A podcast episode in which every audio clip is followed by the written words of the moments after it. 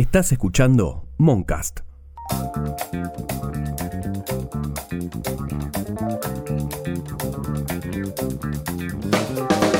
El martes 19 de octubre se publicó en el Boletín Oficial el decreto de necesidad y urgencia por el que se busca convertir los planes sociales en empleo genuino.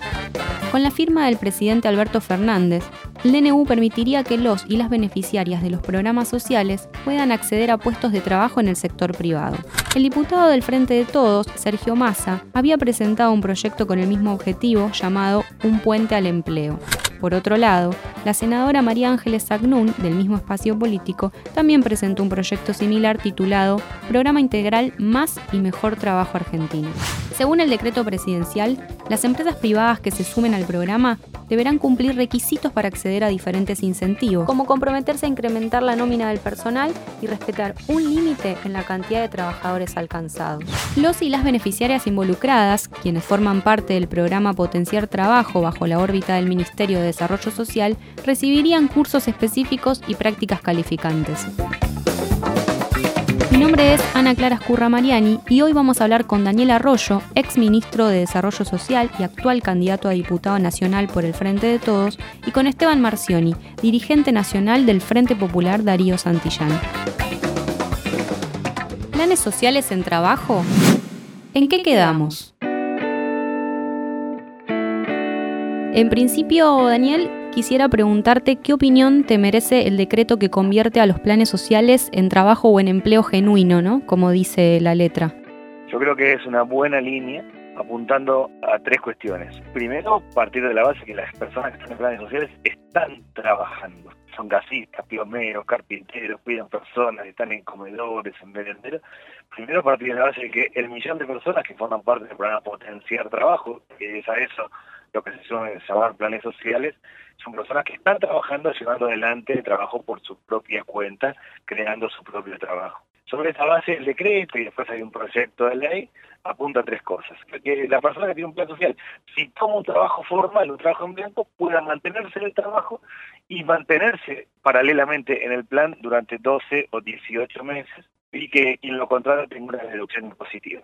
En segundo lugar, la capacitación, y yo le doy mucha importancia a la capacitación en términos de terminar la escuela secundaria, muy complicado para alguien conseguir trabajo hoy sin secundaria completa, y la capacitación en oficio, que yo la veo asociada. Las personas que no terminan la escuela secundaria les cuesta terminar, volver a la escuela, se enganchan más haciendo un curso de gasista o de plomero o de carpintero y a partir de ahí terminan la escuela y después yo lo complementaría con un esquema que quiero presentar como proyecto de ley en el Congreso, que es un sistema de crédito no bancario, que es un sistema de crédito con fondos públicos y privados para 6 millones de personas, de crédito a tasas del 3% anual para que quien tiene quien es carpintero acceda a una sierra circular, quien ropa en su casa tenga una máquina de coser. Ese conjunto, todo en, su conjunto y partiendo de la base de que las personas están trabajando, a mí me parece que esta idea de transformar planes sociales en empleo genuino es uno de los esquemas que permiten avanzar. Esteban, primero me gustaría preguntarte ¿Qué opinión tenés del decreto y los proyectos que ya se venían presentando para convertir los planes sociales en eso que dicen trabajo genuino? Nosotros creemos o vemos que es todo mucho más electoral que un debate real de poder cambiar alguna forma de, funcionamiento o de organización del trabajo en nuestro país. Principalmente el proyecto presentado por Massa ni siquiera es una ley que modifica algo, es una ley que lo que plantea es generar un programa para dos cosas. Por un lado, el pase de, lo que ellos llaman planes sociales a empleo, entiendo yo que formal, y por otro lado, que a lo que a mí me parece más sustancioso de, la ley que presentan, es eh, la posibilidad de blanquear al 35% de los trabajadores que en nuestro país hoy están en negro. Sí, dicen que sería la posibilidad de formalizar casi un millón de puestos de trabajo, ¿no? Sí, eso lo plantean vinculado al potenciar trabajo, que hoy hay un millón de trabajadores y trabajadoras cobrando el potenciar trabajo. Por eso nosotros decimos que el debate tiene que ver mucho con, la campaña electoral y creo yo incluso con las ansias de masa de ser candidato presidencial en el 2023, porque lo más grueso del texto de la ley que presenta Massa ni siquiera se refiere al programa este que le llama un puente al empleo. O sea, una parte del programa Un puente al empleo está planteado en el pase de la gente que cobra el potenciar trabajo al empleo formal. Ahora, toda otra parte, que es lo más grande de la ley que presenta y que es lo que no dicen, porque eh, no lo están poniendo en el debate y por eso decimos que es un debate electoral, tiene que ver con poder blanquear a tres millones y pico de trabajadores que hoy están en negro en nuestro país y que eso lleva a que tengan condiciones laborales mucho más precarias, que no tengan aportes jubilatorios y que encima la patronal o los patrones sobre esos sectores aplican diferencias en cuanto a los convenios colectivos de trabajo. Además, no es casualidad que, por ejemplo, donde más trabajadores y trabajadoras hay en negro, que son los rubros de servicio doméstico, construcción y agricultura, son los salarios más bajos del mercado, mercado laboral en nuestro país. Con lo cual, nosotros entendemos que acá el debate se plantea a la sociedad en algo que históricamente se plantea desde el 2000 para acá, desde que existe, desde el plan Trabajar en su momento, que es eh, la generación de empleo, pero lo cierto es que el, fondo de la ley tiene que ver con otra cosa. Más allá de, esto que, se entiende como un eslogan electoral o, un debate que se plantea de cara a las próximas elecciones, algunas de las personas que apoyan este tipo de medidas dicen que es un incentivo para reactivar la economía, crear fuentes de trabajo, sobre todo en la pospandemia. ¿Qué dirías o qué pensás de este argumento o qué piensan desde el Frente Popular Darío Santillán? Lo primero que nosotros creemos es que no sabemos por qué si hacemos lo mismo esperamos que haya resultados distintos. Básicamente esto ya lo ha, planteado el macrismo, incluso en, el gobierno de Cristina ya se ha planteado y los resultados nunca son los que se esperan. O sea, nunca esto es una fórmula de que se genera una ley o se genera un programa y eso hace que millones de personas que hoy cobran un programa de empleo o un plan social sean incorporados por el mercado formal, porque si fuera tan fácil, o sea, si con una ley se generarían millones de puestos de trabajo, lo que estamos diciendo es que hay 100 años de lucha, de pelea de los sindicatos, de los trabajadores, los trabajadores organizados en nuestro país en vano, era tan fácil como hacer una ley, no era tan complicado generar empleo entonces. Con lo cual, nosotros, además del análisis más político de la situación, después hay un análisis práctico de la realidad y que hoy no hay una demanda de empleo. Tenemos una tasa de desocupación que si bien ha bajado, sigue siendo muy alta, el 10% de los habitantes de nuestro país con posibilidades de trabajar están desocupadas, con lo cual es muy loco pensar que se generen este tipo de propuestas en un escenario donde básicamente lo que está faltando es demanda de empleo.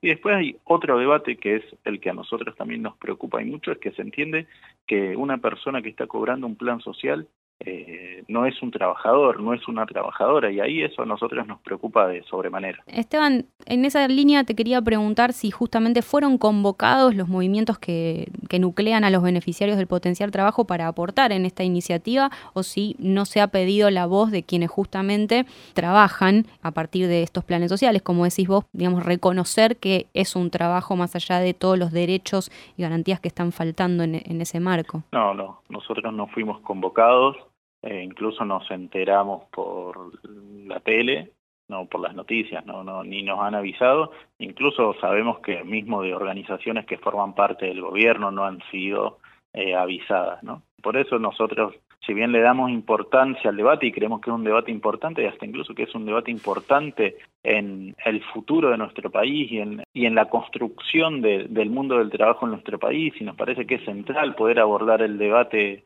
en, ese sentido, no creemos que sean estas iniciativas las que vayan a marcar el punto del debate. Creemos que, o, por lo menos no entendemos cómo, por ejemplo, un diputado como Massa o diputados del oficialismo, hasta incluso de la oposición, no entiendan que una compañera que trabaja desde las 8 de la mañana hasta las 2 de la tarde en un jardín comunitario, cumple un rol docente en un jardín comunitario, que el Estado no lo reconoce como un jardín, pero le da una entidad, lo reconoce como un espacio de primera infancia. Trabaja seis horas por día, hace una tarea pedagógica, una tarea educativa y cobra 15 mil pesos, nos vengan a decir que eso no es trabajo.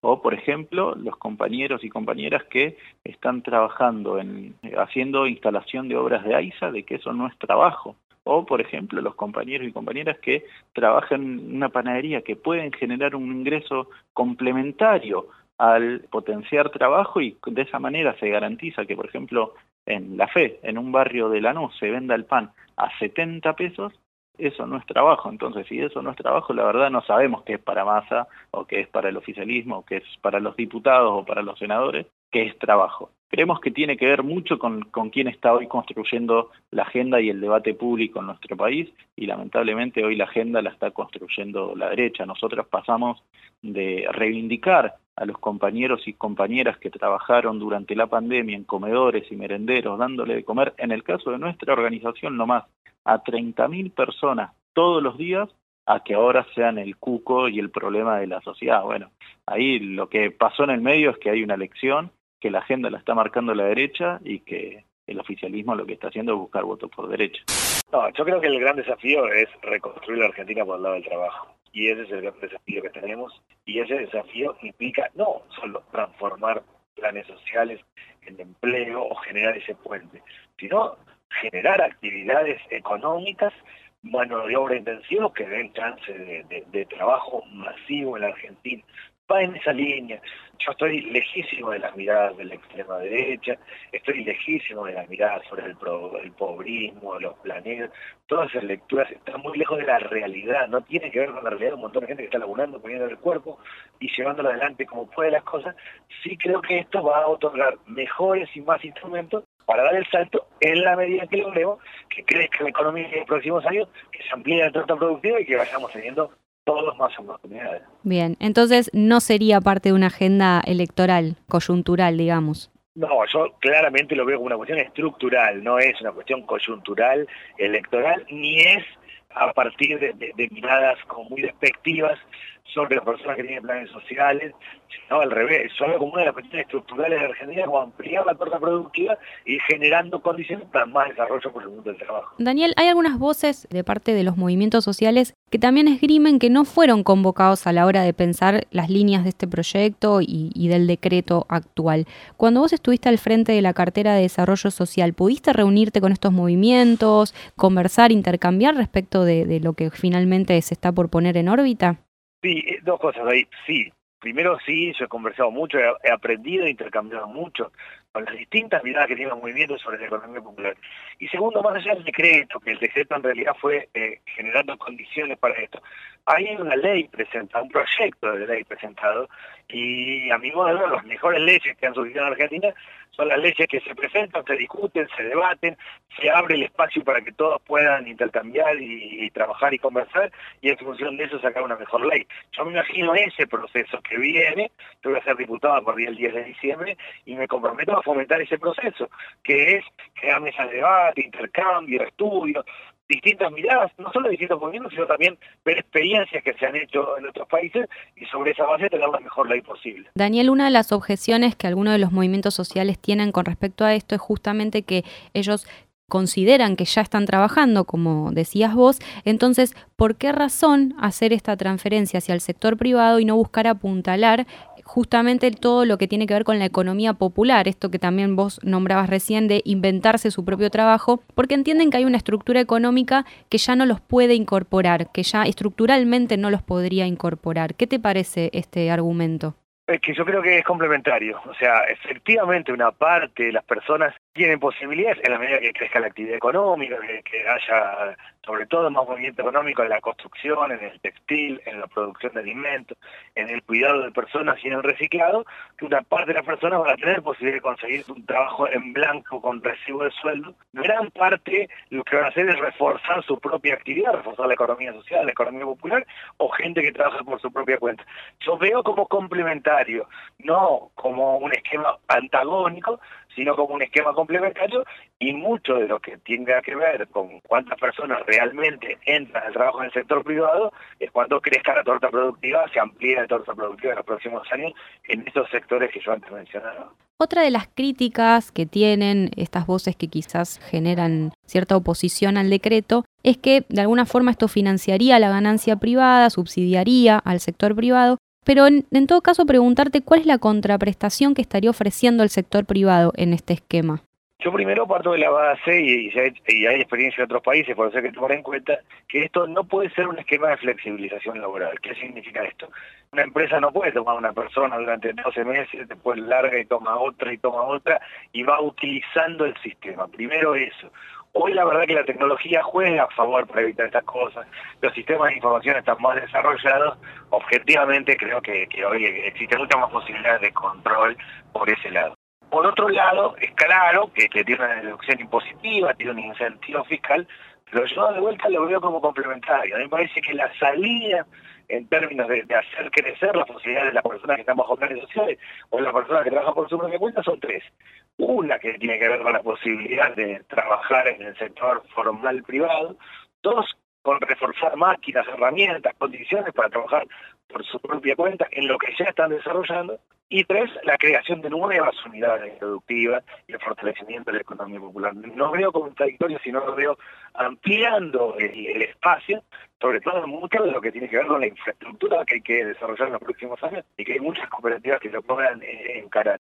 En ese esquema, incentivar el sector privado no lo veo es problemático en la medida que evitemos lo de flexibilización laboral, que decía antes, de que la gente vaya rotando, y en la medida en que también vayamos entendiendo que parte del problema argentino es la solución, que nosotros tenemos que urbanizar 4.400 barrios de nivel 4 millones de argentinos. Yo empecé con 400 barrios. Urbanizar además del derecho al hábitat, de mejorar la vivienda, de tener agua, servicios básicos, es un gran plan de trabajo y una gran oportunidad para la economía popular. Tenemos que hacer 3.000 jardines, tenemos jardín infante, tenemos 54% de pobreza en los más chicos. Una de las tareas centrales que tenemos en Argentina es que todos vayan al jardín tengan cupo, que vayan a sala de 3, 4 y 5 años, todos chicos, y empezar igualando condiciones. Yo empecé con 800 jardines. El hacer los jardines es el derecho a primera infancia y es un montón de gente trabajando en la construcción y son maestras jardineras. Creo que es un tiempo de combinar derechos y trabajo y complementar las distintas líneas que, que fue la que fui planteando antes. Esteban, entonces, ¿te parece que esto puede ser de alguna forma un intento de achicar los gastos del Estado con este traspaso hacia el sector privado a futuro, que puede estar siendo una forma de subsidiar la ganancia empresaria?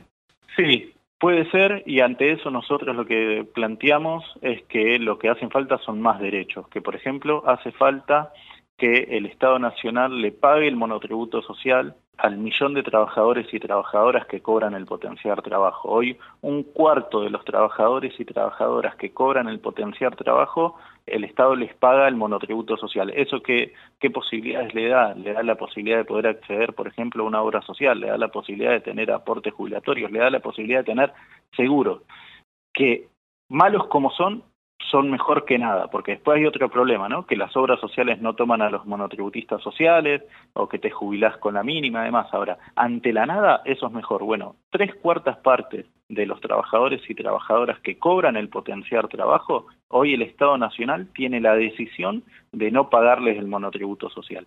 Entonces, creemos que esa es la línea que, nosotros esperamos que, se empiece a debatir, que tiene que ver no cómo hacer que el empleo privado incorpore a los trabajadores y trabajadoras de la economía popular, a los trabajadores y trabajadoras que cobran el potenciar trabajo, sino que básicamente nos reconozcan como un sector activo de la sociedad como un sector importante en el mundo del trabajo, se nos dé los derechos que necesitamos para poder vivir mejor y que también se fomente lo que hacemos.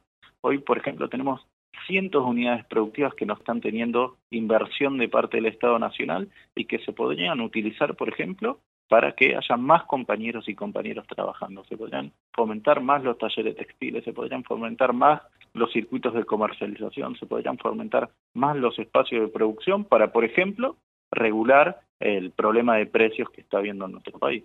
Frente a justamente esta situación en la que quizás no, no se cede para que haya más derechos, para que se pague el monotributo y demás, antes que esta situación que estamos viviendo, ¿no hay ningún beneficio, ninguna cosa virtuosa que se le pueda ver a este proyecto, a este decreto?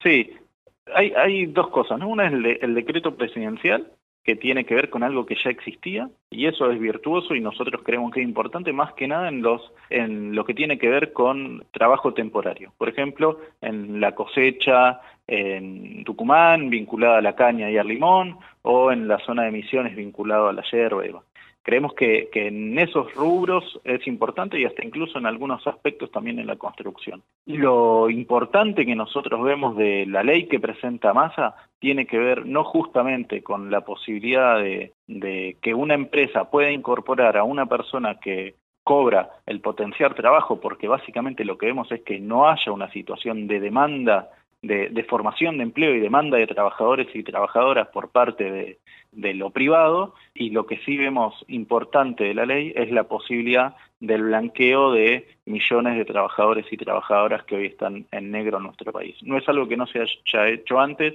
los resultados siempre son bastante bajos en relación tanto a la gente que se incorpora cobrando el potencial trabajo a trabajar en el sector privado o tanto a las empresas que o al sector privado que blanquea a los trabajadores que están en negro, por eso entendemos que también hay que poder empezar a buscar otro tipo de soluciones, porque la verdad que se viene haciendo lo mismo que, hace años y no está funcionando. Daniel, otra crítica fuerte viene por la demanda de que el Estado se haga cargo del monotributo social que por el momento cubriría a una parte menor de los trabajadores. ¿Cómo ves la posibilidad de que esto pueda ampliarse al conjunto de los y las trabajadoras? Bueno, eso se, se está trabajando y de hecho va a haber un proyecto de ley en esa línea. La extensión del monotributo social tiene tres grandes buenas cosas. Uno es que formaliza sin costo a la persona, que la persona es monotributista, tiene factura, puede facturar, producir y vender y no arranca pagando lo que no tiene, excepto que suba mucho el nivel de facturación y pasa a otra categoría de monotributo. Esa es una, que lo formaliza, le da la chance de interactuar, de producir y vender con factura. Eso para mí es muy relevante. Segundo es el acceso a la obra social, que es la cobertura sanitaria, que es el gran tema para poder articular.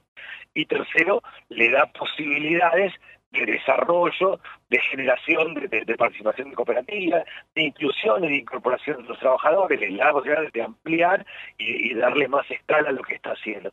Sí, es una de las cuestiones que, de hecho, en el corto plazo hay un proyecto de ley en esta línea. Otro de los problemas, Daniel, que están planteando algunas de estas organizaciones sociales es que no habría garantías para que los salarios cubran la canasta básica familiar. Eh, ¿Cómo ves esta inquietud? ¿Cómo estarían ustedes supervisando o interviniendo como Estado? Primero el salario tiene que ser el salario de convenio. ¿no? Si estamos hablando de que una empresa toma a alguien para, para trabajar eh, que tiene un plan social, eh, lo que corre es la contratación en, bajo cualquier tipo de contratación que haga esa empresa y es el salario de convenio. Eso es lo primero, claramente. Lo segundo es que sí tenemos un desafío que es ir subiendo el salario mínimo. El salario mínimo es una referencia para 6 millones de personas en Argentina. Pero este año, por primera vez después de varios años, el aumento del salario le gana a la inflación, termina siendo del 52%. Claramente falta mucho, pero después de varios años que el salario mínimo venía aumentando por debajo de la inflación, este año está por arriba, ese también es un incentivo de una mejora. Pero sí claramente estamos hablando de cualquiera que contrate una persona tiene que ir por las, condiciones que fija el convenio desde el rubro del sector productivo del que se trate.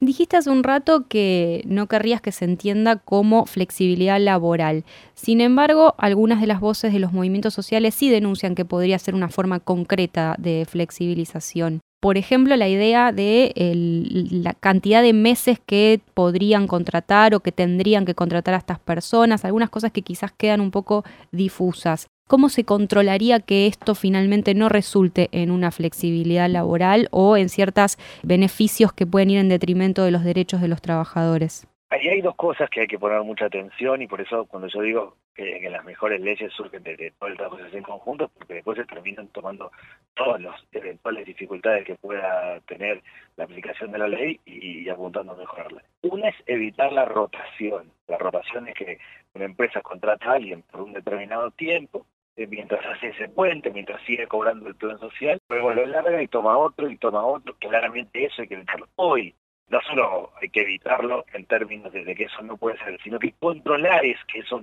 no suceda es más fácil porque, por esto que yo digo, la tecnología juega a favor. El segundo esquema es que siempre debemos hablar de convenios, es decir, convenios colectivos, en que la persona que trabaja en X rubro productivo tiene que ver con las condiciones de ese X rubro productivo. Eso es lo que hay que tener como mucha claridad. Pero todas estas cuestiones que yo las tomo como que pueden ser dificultades, claramente, las tomo así porque lo sé y he visto experiencias donde se han corregido dificultades, son todas las que no solo hay que sentarse en términos del debate entre todos juntos, sino también hacer mecanismos de seguimiento conjuntos con participación de, la sociedad.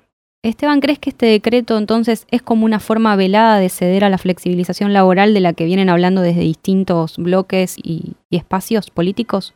Sí, hay una realidad que hay que poder discutir también la conformación del mundo del trabajo, ¿no? Porque por otro lado también se plantea desde el Ministerio de Trabajo una lógica de pleno empleo que ya hoy es muy difícil de pensar en nuestro país. Entonces nosotros entendemos ahí que hay un sector importante que están haciendo, que está creciendo y al cual hay que ponerle, hay que ponerle cabeza, hay que ponerle recursos que tiene que ver con el sector de la economía popular, que es los trabajadores y trabajadoras que inventan su trabajo. Claramente la economía popular no puede ser igualada a precarización, no puede ser vinculada a precarización y es por eso que nosotros peleemos por los derechos de todos los trabajadores y todas las trabajadoras de la economía popular. Pero que hay un intento flexibilizador del conjunto del pueblo trabajador en nuestro país, creo que del macrismo para acá está claro. Lo primero era la reducción del salario, lo siguiente es la flexibilización de las leyes que ya se está planteando y creo que en eso la pandemia fue un argumento bastante importante en relación a, a que hay posibilidades de flexibilizar las leyes laborales en nuestro país y te ponen como ejemplo la pandemia, ¿no? Entonces, bueno, sí, hay que estar atentos, no hay que permitir que eh, haya modificaciones en cuanto a las leyes laborales que vayan contra los derechos de los trabajadores y es importante que el conjunto del pueblo trabajador se ponga a discutir también qué es lo que pasa en el mundo del trabajo porque a nivel mundial la organización del trabajo está cambiando y tampoco nosotros podemos quedarnos en una posición conservadora de pensar que el trabajo sigue siendo el mismo que hace 60 años, 70 años porque el mundo del trabajo ha cambiado y lo importante es que nosotros sigamos peleando porque haya trabajadores y trabajadoras con derechos. Trabajo, empleo genuino, derechos, tareas comunitarias, planes sociales. ¿En qué quedamos? Este podcast es una producción de Moncast, Norman Flores y quien les habla, Ana Clara Ascurra Mariani. Si te gusta lo que hacemos, puedes colaborar entrando a cafecito app barra en qué quedamos.